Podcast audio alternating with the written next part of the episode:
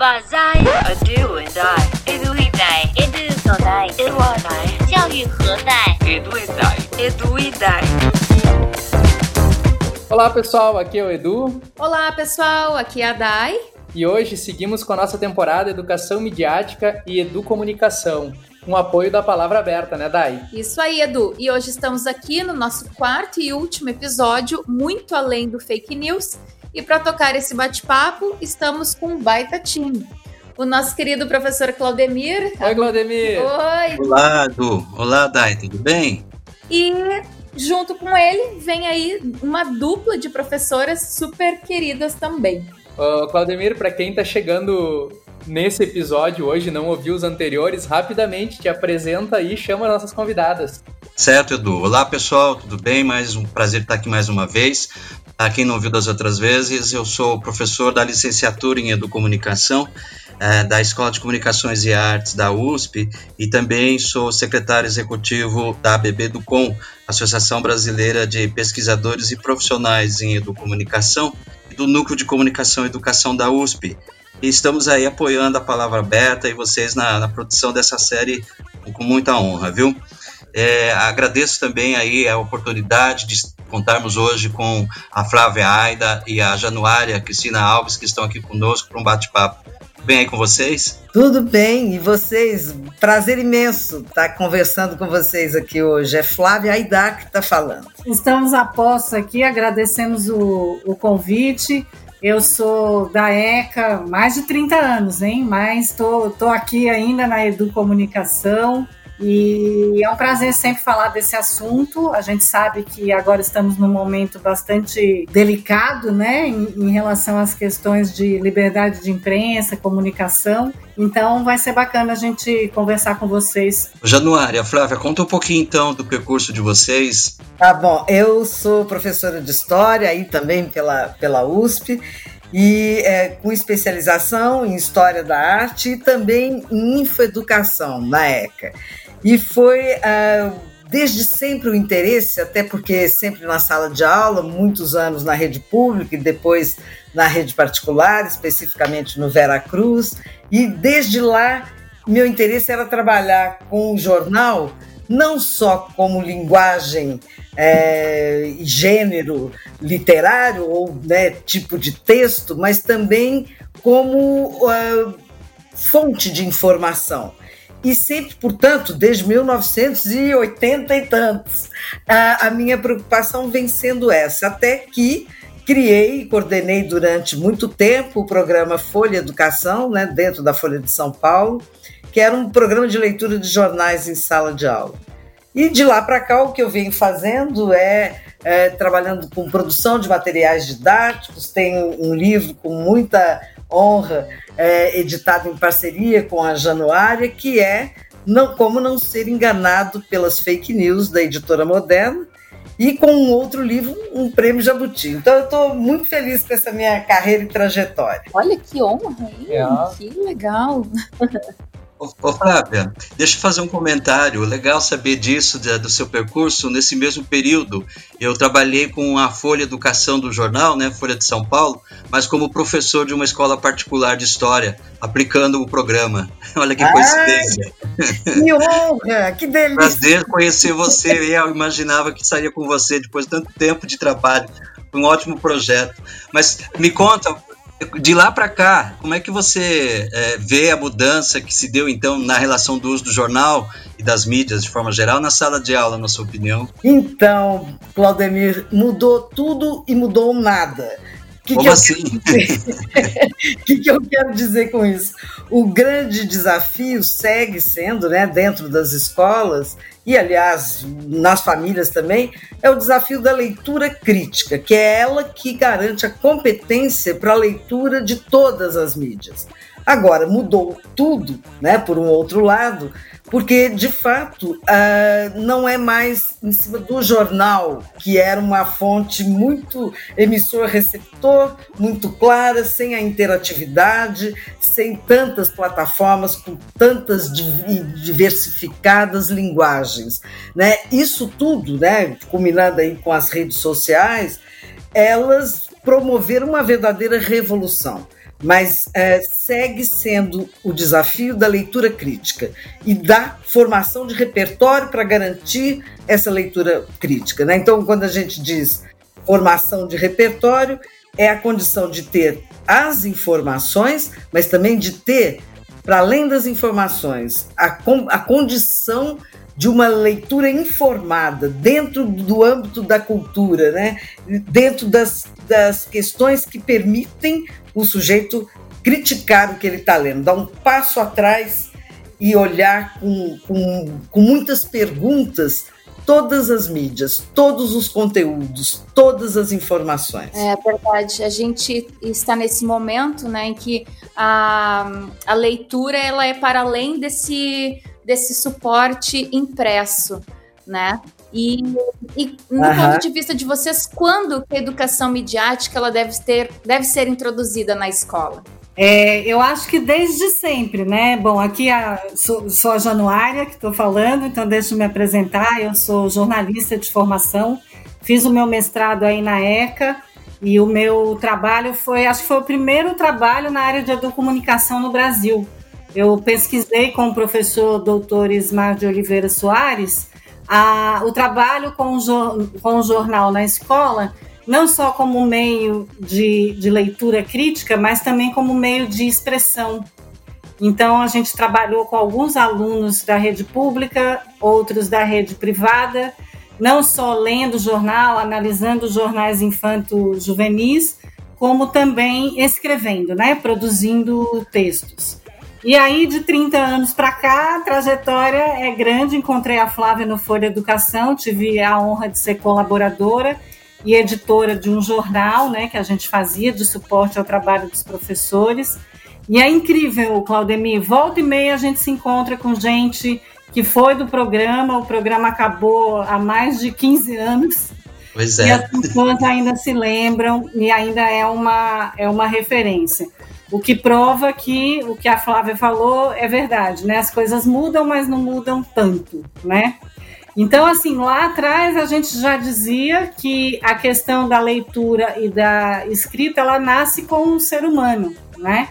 Então, a partir do momento que você começa a ler para a criança, que a criança começa a, a interagir, está na hora da gente conversar sobre as mídias, sobre a comunicação, então, não é. As famílias podem fazer isso, não é um papel só da, da escola. Obviamente, quando entra na escola, a escola estrutura isso, organiza, sistematiza. Este é o papel da escola. Mas é, todos nós somos responsáveis hoje pela maneira como nos comunicamos, especialmente no, né, no, no contexto em que vivemos em que todo mundo hoje em dia manda mensagem, compartilha, escreve. Então, mais do que nunca, a gente tem a responsabilidade de estar construindo uma memória coletiva, como diz o Pierre Levy. Então, isso deve começar desde sempre, né? A gente conta uh, com a escola como uma multiplicadora, uma disseminadora, uma construtora dos conceitos de leitura crítica, mas cabe às famílias também é, tocarem isso dentro de casa, seja é, regulando o uso dos celulares, é, seja voltando às boas conversas no, no almoço, né? Tudo isso faz parte da comunicação, né? E aí onde eu acho que, que a educomunicação tem seu benefício, né? De formar, quer dizer, eu fui da turma que nem chamava educomunicação, depois que eu defendi minha tese, é que o professor Isma, é, criou o departamento, mas ficou muito claro para a gente a necessidade de formar pessoas que pudessem pensar e desenvolver uma metodologia para a gente juntar essas duas áreas que são tão importantes, a educação e a comunicação. É, eu perguntei sobre isso, né, sobre quando que seria ideal a gente iniciar esse trabalho com educação midiática, porque recentemente a BNCC inseriu o campo jornalístico midiático nas áreas de linguagem e códigos no ensino fundamental 2, né? E aí, que bom, né? Que agora a gente tem isso mais registrado, legalizado, né? Porque acaba impulsionando as escolas para fazer esse trabalho. O que, que vocês acham desse recorte? Vocês acreditam que isso vai melhorar? Ah, eu tenho a, a, esperança de que melhore, né? Evidentemente, é, tem que ter a vontade política e, portanto, quando está num, numa lei, numa, é, num parâmetro dessa ordem, né, como é, como são os, os, a BNCC, é importantíssimo porque é a garantia que você tem de que a coisa terá obrigatoriamente de ser pensada dentro da escola. Né? Mas a gente sabe que ah, é na mão do professor que isso acontece ou não. Ou a, na medida em que é, vai sendo introduzido, evidentemente, as pessoas vão cada vez mais se apropriando, cada vez mais aprendendo, inclusive, como transformar isso num conteúdo. O que me preocupa muitas vezes é quando isso vem de cima para baixo e primeiro gera uma resistência do professor, né?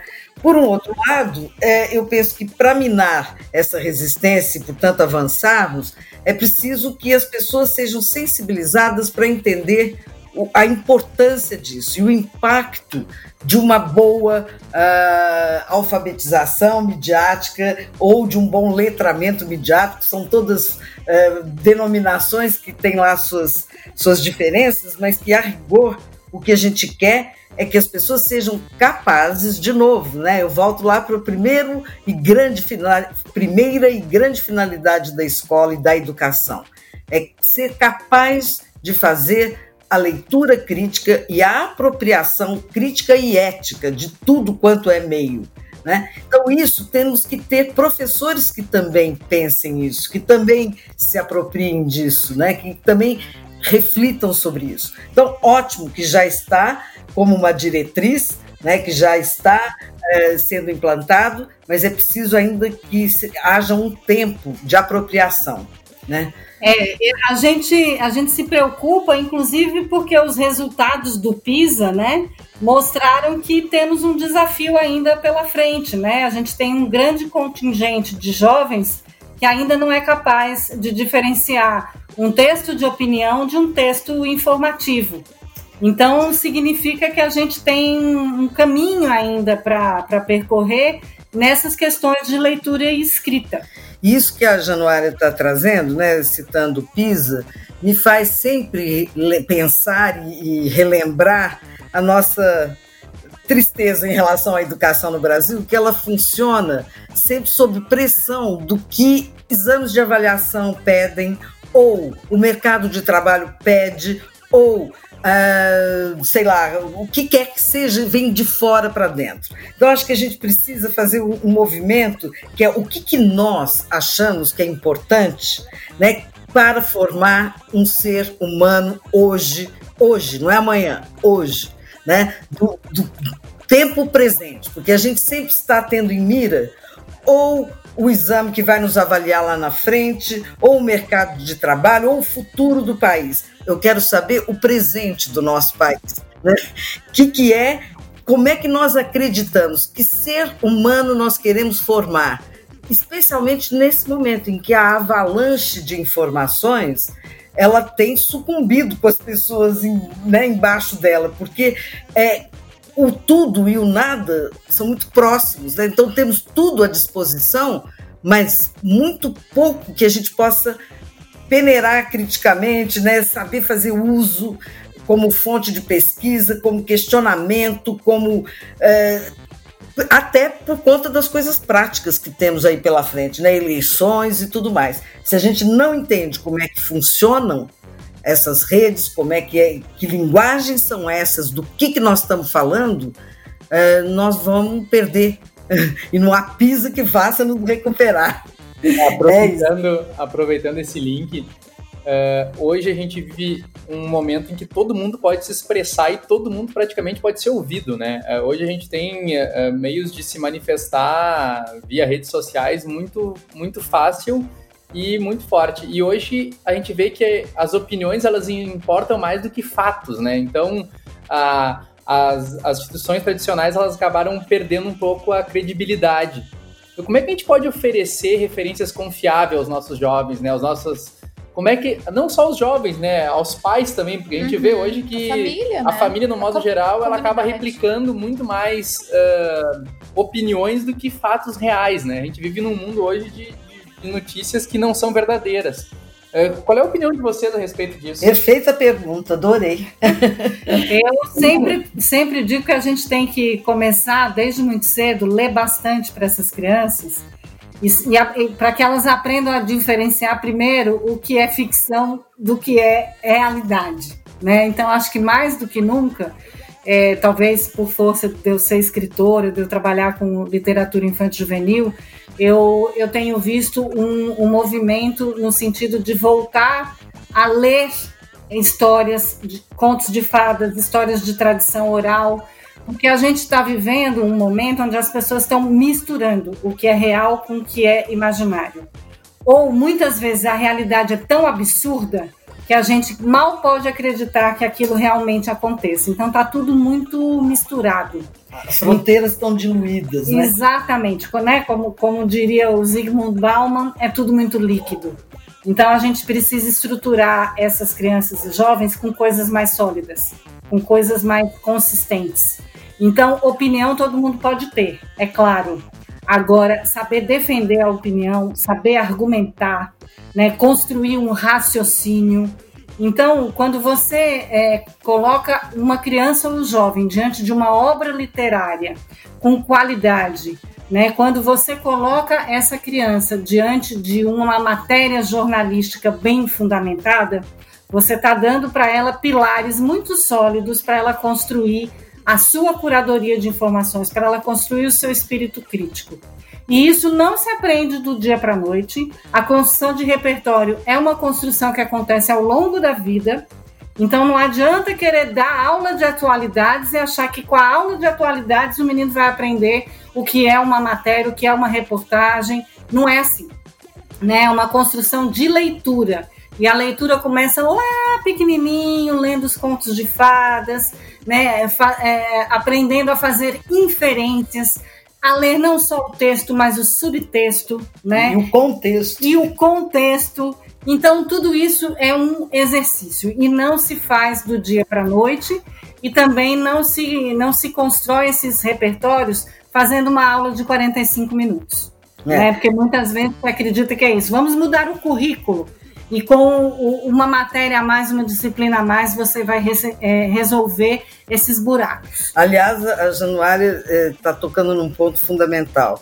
A, a, a, educação midiática ela não teria que ser uma disciplina, né? Ela tem que percorrer e atravessar todo o currículo escolar, porque tem que atravessar a formação do estudante leitor crítico né? Porque na minha concepção não é possível falar num estudante, aquele, aquele que estuda, sem considerar a, a, a, construção desse leitor crítico. Né? E o que, que eu chamo de leitor crítico? A, a Januária falou uma coisa que ainda ontem eu estava dizendo, como é difícil para as pessoas saberem argumentar. O raciocínio argumentativo é fundamental e ele não está numa disciplina ou noutra. É ele está na formação desses estudantes, né? Então é, é, como você por aí vai fazer a pesquisa. Então é um conjunto de, de processos, né? Aliás, é um processo que se compõe de um, um conjunto de procedimentos e que resulta, afinal, na, na, nessas competências que a gente vê sendo formadas lá na frente num, num bom estudante já é, universitário e etc. Então, assim, é, esse processo começa desde pequeno, é, é, feito de um conjunto de procedimentos que, que atravessam todas as áreas do currículo, por isso que é sempre triste quando a gente vê uma área ser eliminada, seja ela qual for, porque trata-se da gente pensar é, sobre os, as várias formas do pensamento humano, como ele se aproxima das questões da natureza, como ele se aproxima das questões filosóficas, como ele se aproxima da matemática, e para isto é preciso todas as fontes possíveis. Né? E agora, uma leitura curada dessas fontes, que aí a escola tem um papel importante de selecionar quais fontes são uh, fidedignas, né, confiáveis, e mais, de como ele vai saber quais não são. E para ele saber quais pontos não são confiáveis, é preciso que ele tenha, ele próprio, é, um, um raciocínio argumentativo que é capaz de dizer: para responder a isto, eu tenho que saber isto, isto e isto.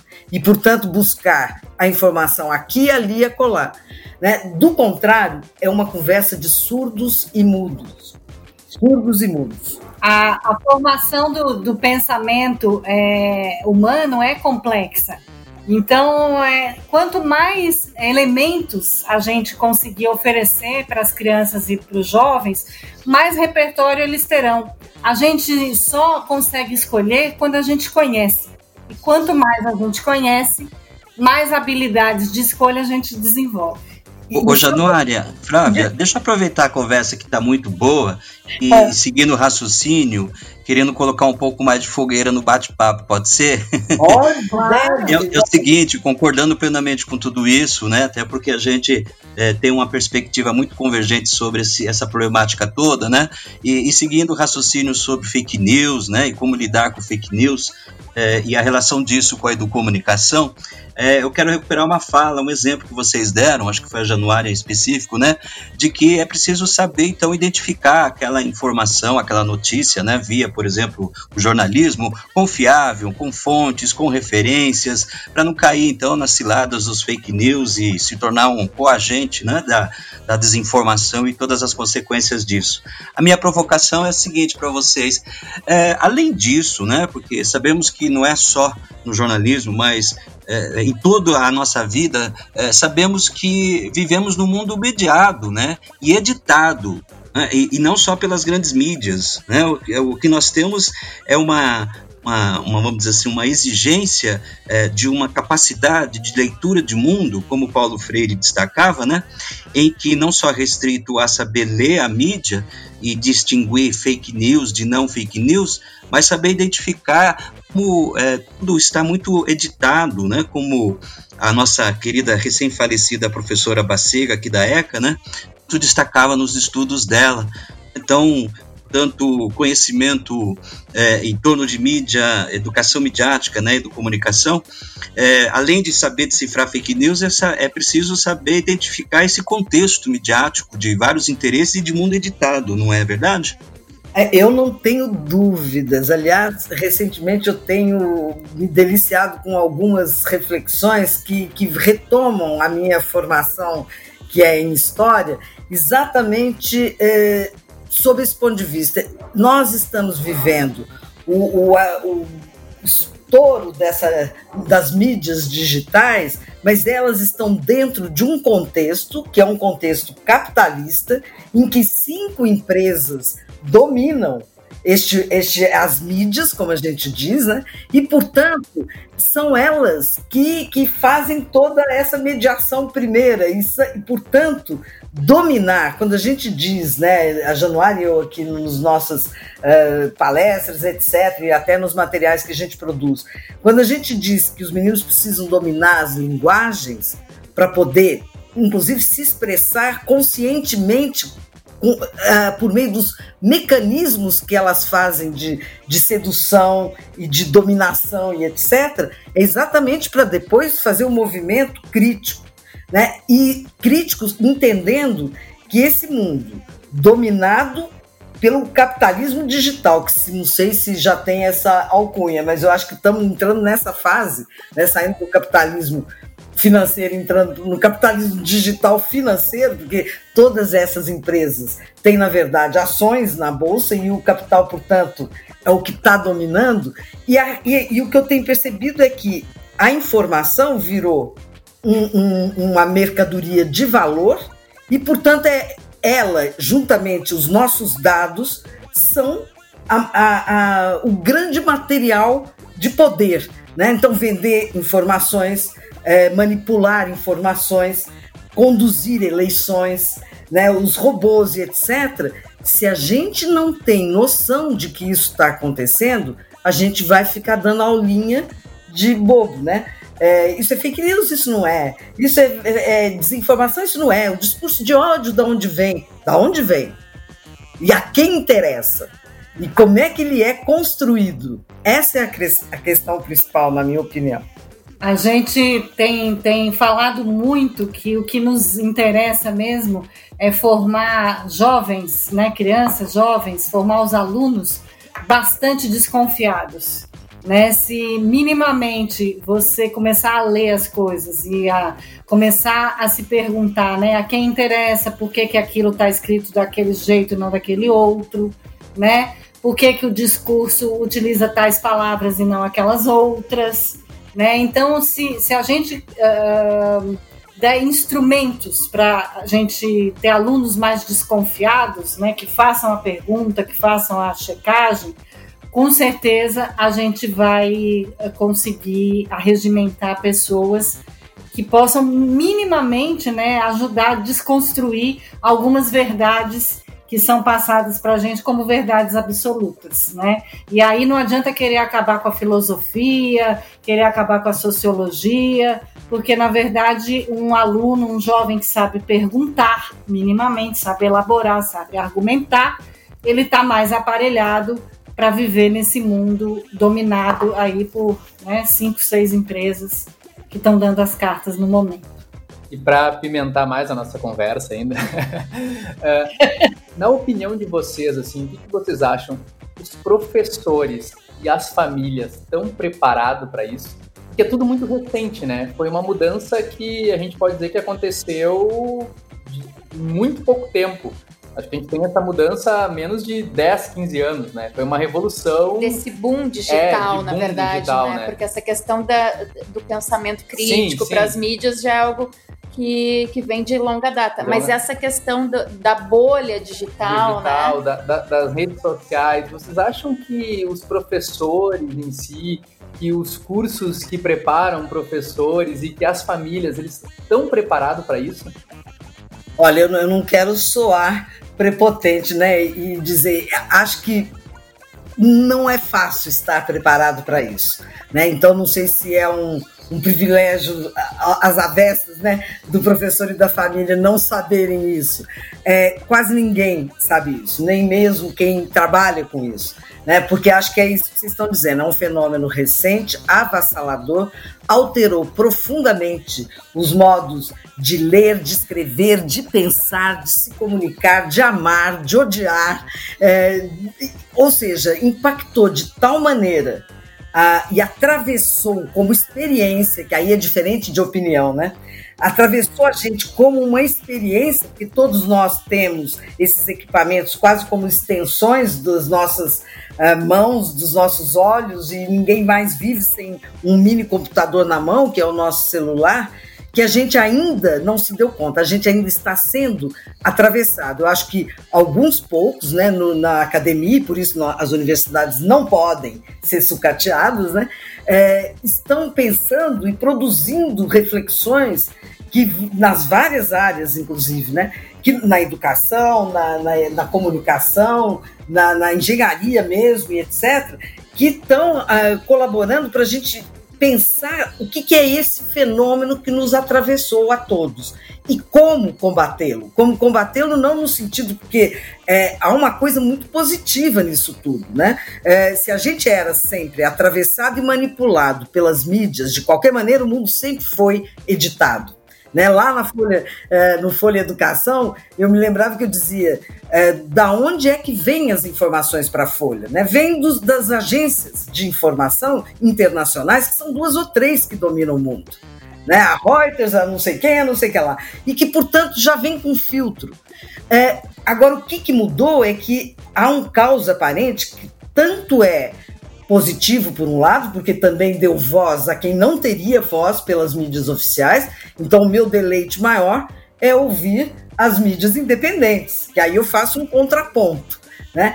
E, ao mesmo tempo, a gente também é, se deparou com fenômenos que a gente não estava preparado para entender, nem sequer para viver que são as bolhas informacionais, que são as manipulações mais sofisticadas da própria informação, num nível de distorção que, se antes a manipulação era apenas a, a ocultação de uma parte da realidade, hoje ela é a desfiguração da realidade.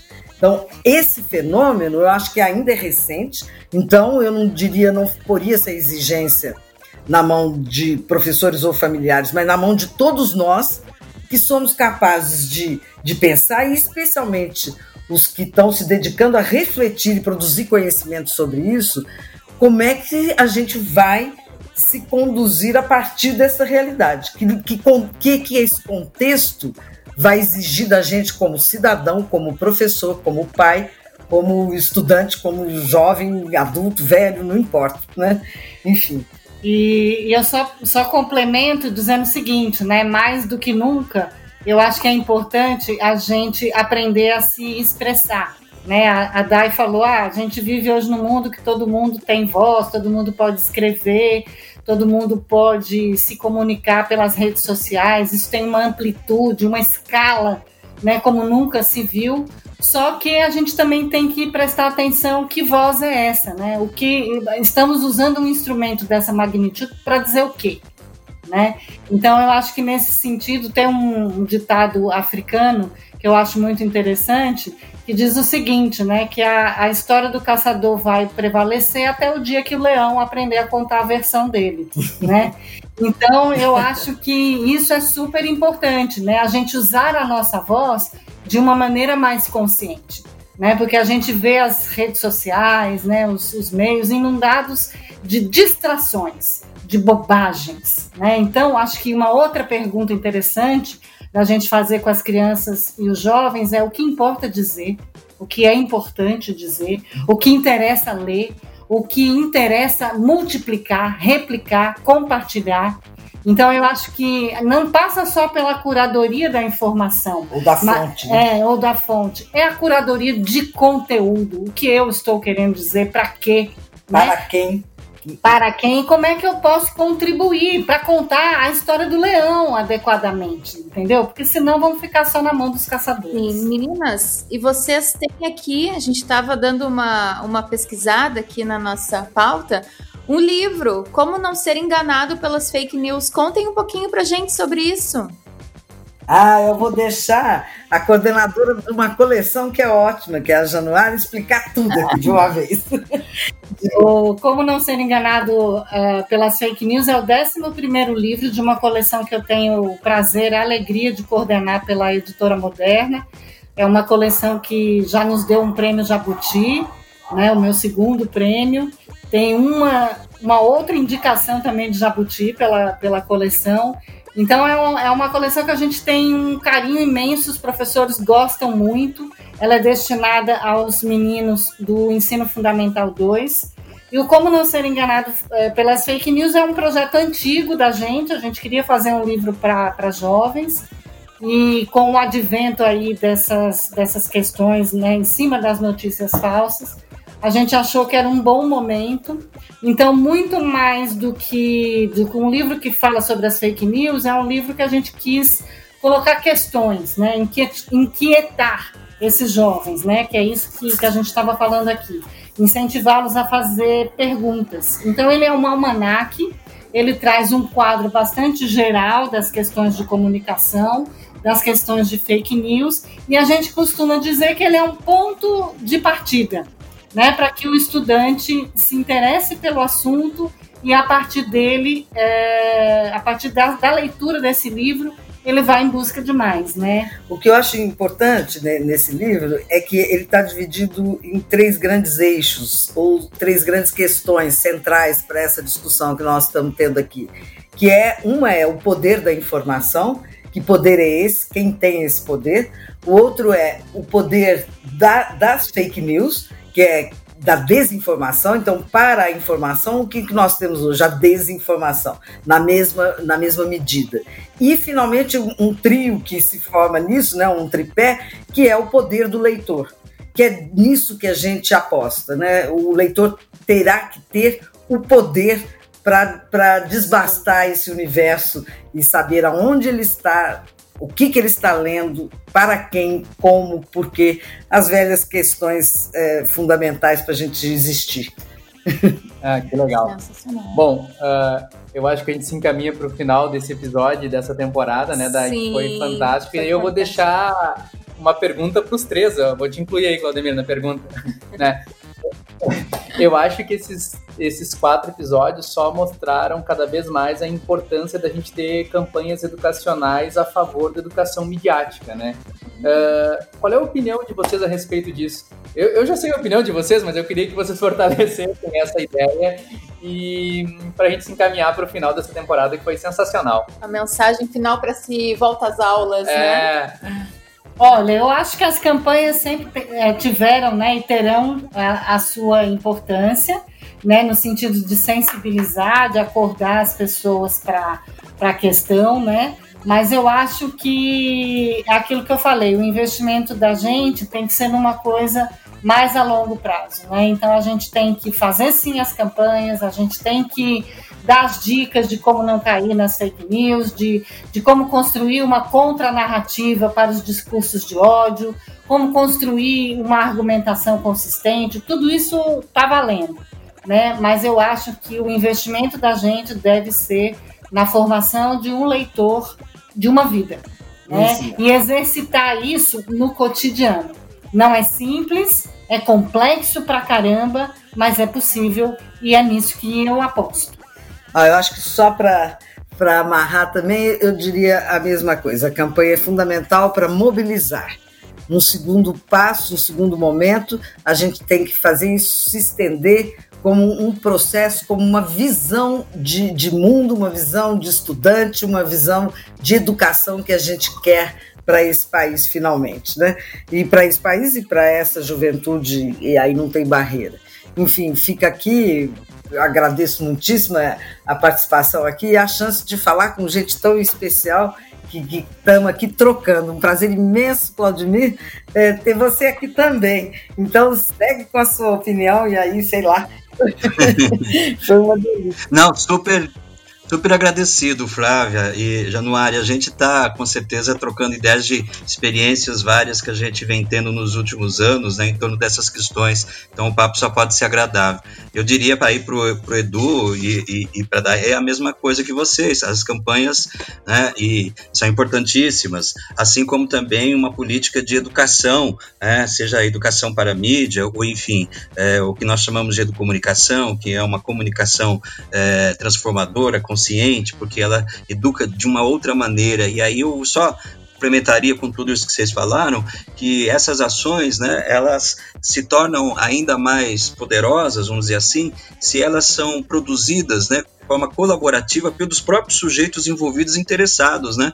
A educomunicação trabalha muito com essa cunha de uma ação comunicativa participativa em torno das questões. Então, certamente que campanhas feitas por grandes mídias ou através de grandes mídias são extremamente importantes, as campanhas feitas também é, junto a movimentos sociais, a partir produção desses movimentos em torno de temas é, que são trazidos ou que atravessam o cotidiano delas, né, como, a, como foi dito agora há pouco, né, pela Januário, o cotidiano não é fácil trabalhar, mas ao mesmo tempo, é, não sendo fácil, tem, tem mostrado né, nos projetos de intervenção que nós promovemos em educomunicação um poder imenso de transformação.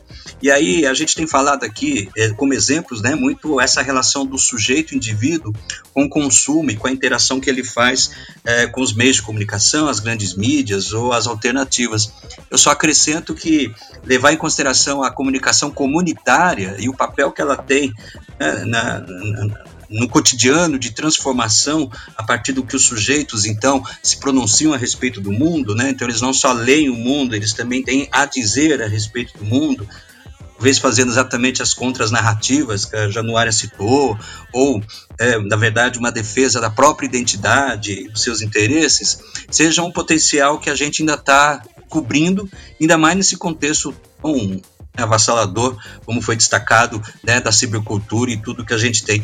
Né? Então, é, assim, concluindo os meus comentários, só posso dizer que essa oportunidade palavra aberta está é, tá dando junto aqui com a BB do Com, NCA USP, os convidados, como hoje as queridas Januário e Flávia, são um exemplo disso, desse compromisso em provocar as reflexões trazer novas perspectivas né, sobre essa questão que é antiga, mas que tem cara nova, jeito novo e a gente precisa aprender a lidar com isso, né? Perfeito. É isso. Perfeito. Ai, que prazer. Eu não posso encerrar, que deixar encerrar antes de dizer maravilha você ter trazido na sua fala essa questão da, da, das várias vozes que há e que pela primeira vez né, é, é, elas são possíveis de serem ouvidas e que os editais de cultura, portanto, espero que eles sejam alterados com a nova ministra da, da, da cultura, né, e que inclua aí o hip hop, que incluam as, todas as linguagens, né, porque essa expressão é, é fundamental também e, e passa pela, pelo domínio tecnológico, passa pela difusão né, da, dessas vozes das diferentes comunidades e classes sociais. Portanto, nós estamos falando de uma complexidade de coisas e de um tema também muito complexo que precisa ser tomado na sua inteireza. Ai, que privilégio estar nessa conversa aqui com vocês todos. Muito bom, Valdemir. Você lembrou muito bem um aspecto fundamental isso, tá, eu sei que está no, no DNA da educomunicação, porque trabalhei com isso, né? Fomos, subimos muito morro para falar disso e eu acho que, sem dúvida. Para ouvir, né? É, a gente, a gente tem que dar voz né, aquilo que eu falei, né, para todo mundo conseguir se, se expressar da melhor maneira possível. Muito obrigada pelo convite. Ah, gente, muito, ficamos nós aqui também muito agradecidos e a nossa lição aprendida é que a gente pode levar sim essas reflexões para as nossas salas de aula, né? Do independente sim. de ter uma disciplina ou não ter, porque hoje o Edu atua principalmente bem focado na área de tecnologia e eu na área da educação, na pedagogia. E independente das disciplinas, a gente consegue trazer essa discussão, essa reflexão, independente também de idade, né? Seja com crianças ou com os nossos alunos lá no ensino superior. Então, um agradecimento super especial para vocês que estão aqui hoje, meninas, né? Professora Flávia, professora Januária, e também ao Claudemir, que esteve com a gente aqui fazendo toda essa mediação ao longo de toda essa temporada. Foi sensacional. Muito obrigada.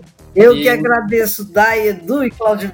Obrigado vocês, queridos, pela oportunidade. Ficamos à disposição e a todos que têm interesse em continuar essa conversa, todos os canais, é só nos procurar, seja lá na, na, na licenciatura em Comunicação na ECA USP ou pela BB do Com, né? E estamos aí juntos com Palavra Aberta em outras ações futuras, tá? Então, valeu aí, obrigado pela confiança. Obrigado também, Batata. Um agradecimento especial à Palavra Aberta por ter confiado no podcast mais uma vez, né, Exatamente, por ter e... feito essa conexão. Em especial também, Claudemir, por ter sido host com a gente. Quem sabe não surge Edu e Dai e Claudemir aí, um novo é. podcast. e Dai, quem gostou e quiser falar com a gente, escreve para falecom.eduidai.com.br e não esqueça, pessoal, apresente o podcast para seus amigos, ensine eles a ouvir, instale no celular, mostre como ouvir, divulguem Edu e Dai aí para todo mundo para a gente espalhar a palavra. Tá bom, pessoal? Muito obrigado e um até uma próxima. Gente, tchau, tchau. Até a próxima. Esse podcast foi editado por Intensa, www.intensa.com.br. Isso mesmo, Intensa com três vezes. Intensa.com.br.